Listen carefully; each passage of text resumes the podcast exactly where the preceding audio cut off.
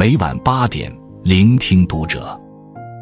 各位听友们，读者原创专栏现已全新上线，关注读者首页即可收听。今晚读者君给大家分享的文章来自作者正经事儿。投资受骗吃苦，当四个月铜漂赚二百五十元，这个梦普通人追得起吗？成年人有北漂，孩子也有了铜漂。同漂就是未成年儿童在横店当演员。公开信息显示，二零二二年在横店拍摄的电影、网剧、电视剧等影视文化作品中，有二百三十部有未成年演艺人员参演，人数达六千多人。另据新闻报道，越来越多家长把孩子送往横店，甚至一百个人抢一个位子。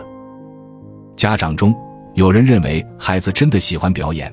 有人是为了圆自己的梦，也有人是想给孩子的人生提供多一种选择。无论何种原因，他们都认定孩子即将走上的是一条向上的路。可是这两天，一则报道又对准了他们，震惊了很多人。有同漂来到横店四个月，仅收获二百五十元。想要有工作，就必须办会员，两万元，一年保证上三个系。五万元，三年保证上八个系；八万元，五年保证上十二个系。保证多半存在于口头，总有骗子和被骗的。为了给孩子争角色，有宝妈转过两千六百元定金后，惨遭骗子拉黑。就像一场大梦，大梦一场。在横店最出名的同漂，大概是小一和他的母亲吴兰。认识他们的人都说。这对母女太苦了，苦是肉眼可见的。小一的脸上至今还有痱子印，这是夏天小一拍戏时留下的。夏穿冬衣，四十摄氏度的天气，小一穿着棉袄，衣服里面装着冰块。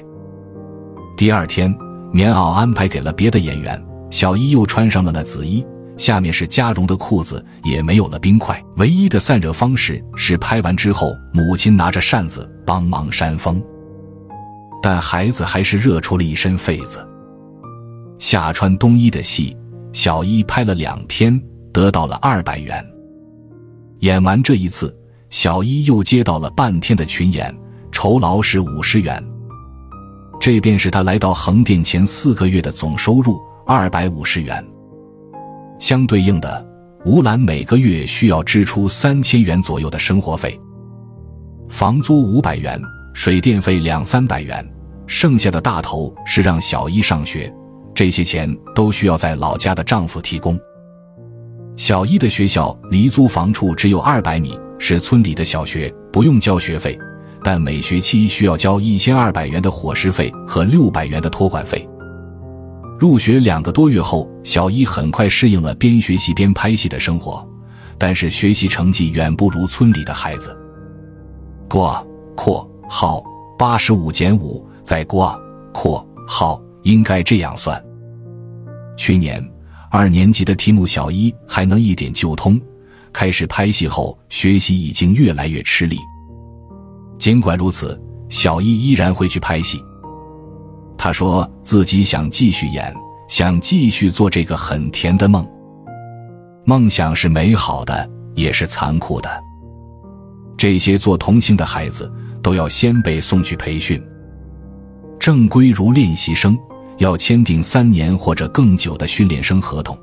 这段时间他们没有商业活动，而是要进行基础的表演学习，每个阶段还有相应的考试。但这种方式所需要的投入不是一般家庭能负担的，他们也等不了太久。于是就有了另一种办法：七天速成。孩子们被送到横店附近的培训中心，缴纳一万元左右的费用，被老师培养七天或几个星期，而后经老师推荐获得剧组的人脉。但记者在调查中发现，所谓培训老师并不是科班出身。很多老师的实际身份同样也是横店的群演。培训方式更加简单：上午练气息，下午练表演，晚上拉韧带。真正学到能用上的，可能只有哭戏，而他们培训的方式是通过语言批评，制造矛盾，让孩子们哇哇大哭。还有一招，就是播放别的孩子哭的视频，让其他孩子去模仿。很多家长在培训完才发现其中的不靠谱，但这只是开始。在横店同漂群体中，有两个不成文的规定：一个是零片酬，一个是带资进组。要想演戏，就不能谈报酬，这样才可能被导演选上。而如果家长愿意提供一笔赞助，那选上的概率会大大增加。但是上当的概率也成倍增长。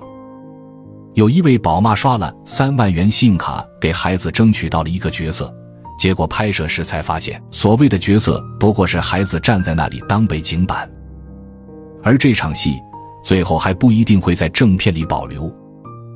还有一位宝妈花费一万元给孩子预定了角色，交了两千六百元定金后被对方拉黑。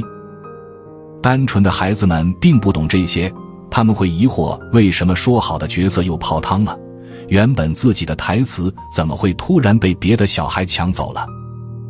母亲也不忍心去解释，只能劝慰孩子以后还有机会，然后催促孩子换衣服，赶下一个偷偷用几万块钱买来的酬劳只有五十元的角色。看到这些，真是让人心中五味杂陈。天真的孩子努力蹦。懂事的孩子熬着陪。有人说，用一个不幸福的童年去赌一条独木桥，无数童星的成长经历带来的教训，这些家长为什么一点看不见？这根本不是梦想，是家长强加的欲望。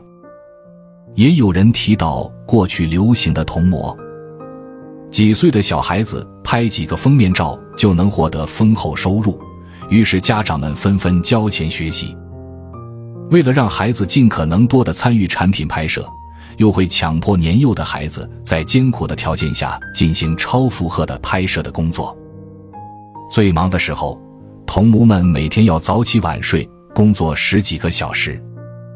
还记得曾经一个三岁女孩在四月的街头穿着夏装进行拍摄，在女孩未按要求进行拍摄的情况下，不耐烦的妈妈一脚踹了她一个趔趄。当镜头再次对准小女孩，她又露出了甜美早熟的笑容，熟练的让人心疼。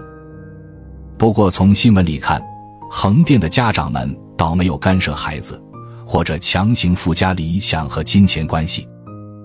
恰恰是很多孩子自己也想要当个明星，父母奋力一搏，想帮孩子圆梦。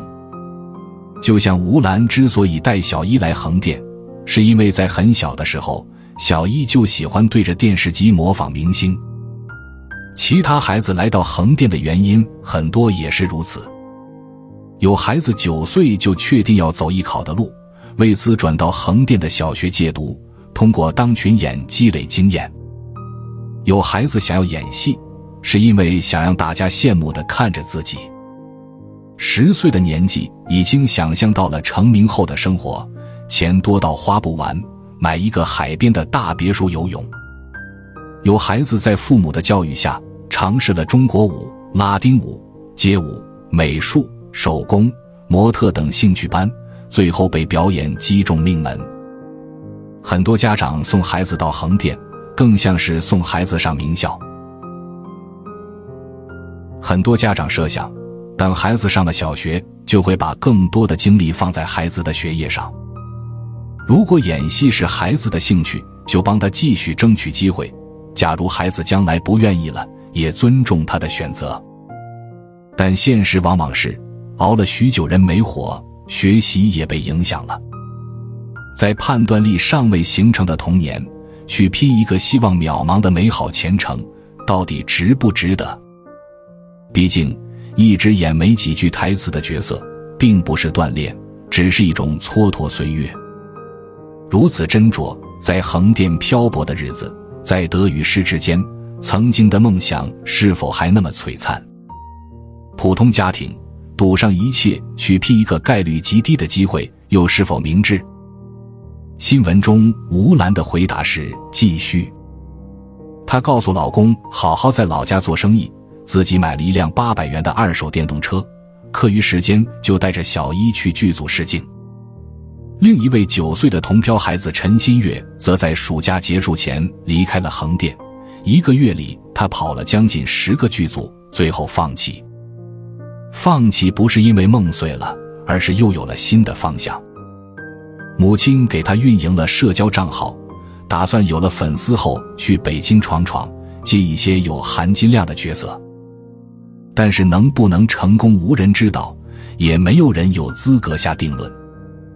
毕竟我们都是普通家庭，但作为普通人，我还是想以最大的善意建议：人生没有什么一定的好路，但有适合自身的路，有正确的路。这种正确就是，无论家庭给孩子选择怎样的成长路径，首先都不能荒废孩子的教育。如果孩子真的热爱表演，不如在演好别人之前，先扮演好自己，在成为角色之前。先接下当下生活赋予的角色。演戏什么时候都可以演，童年只能赌一次。关注读者，感恩遇见。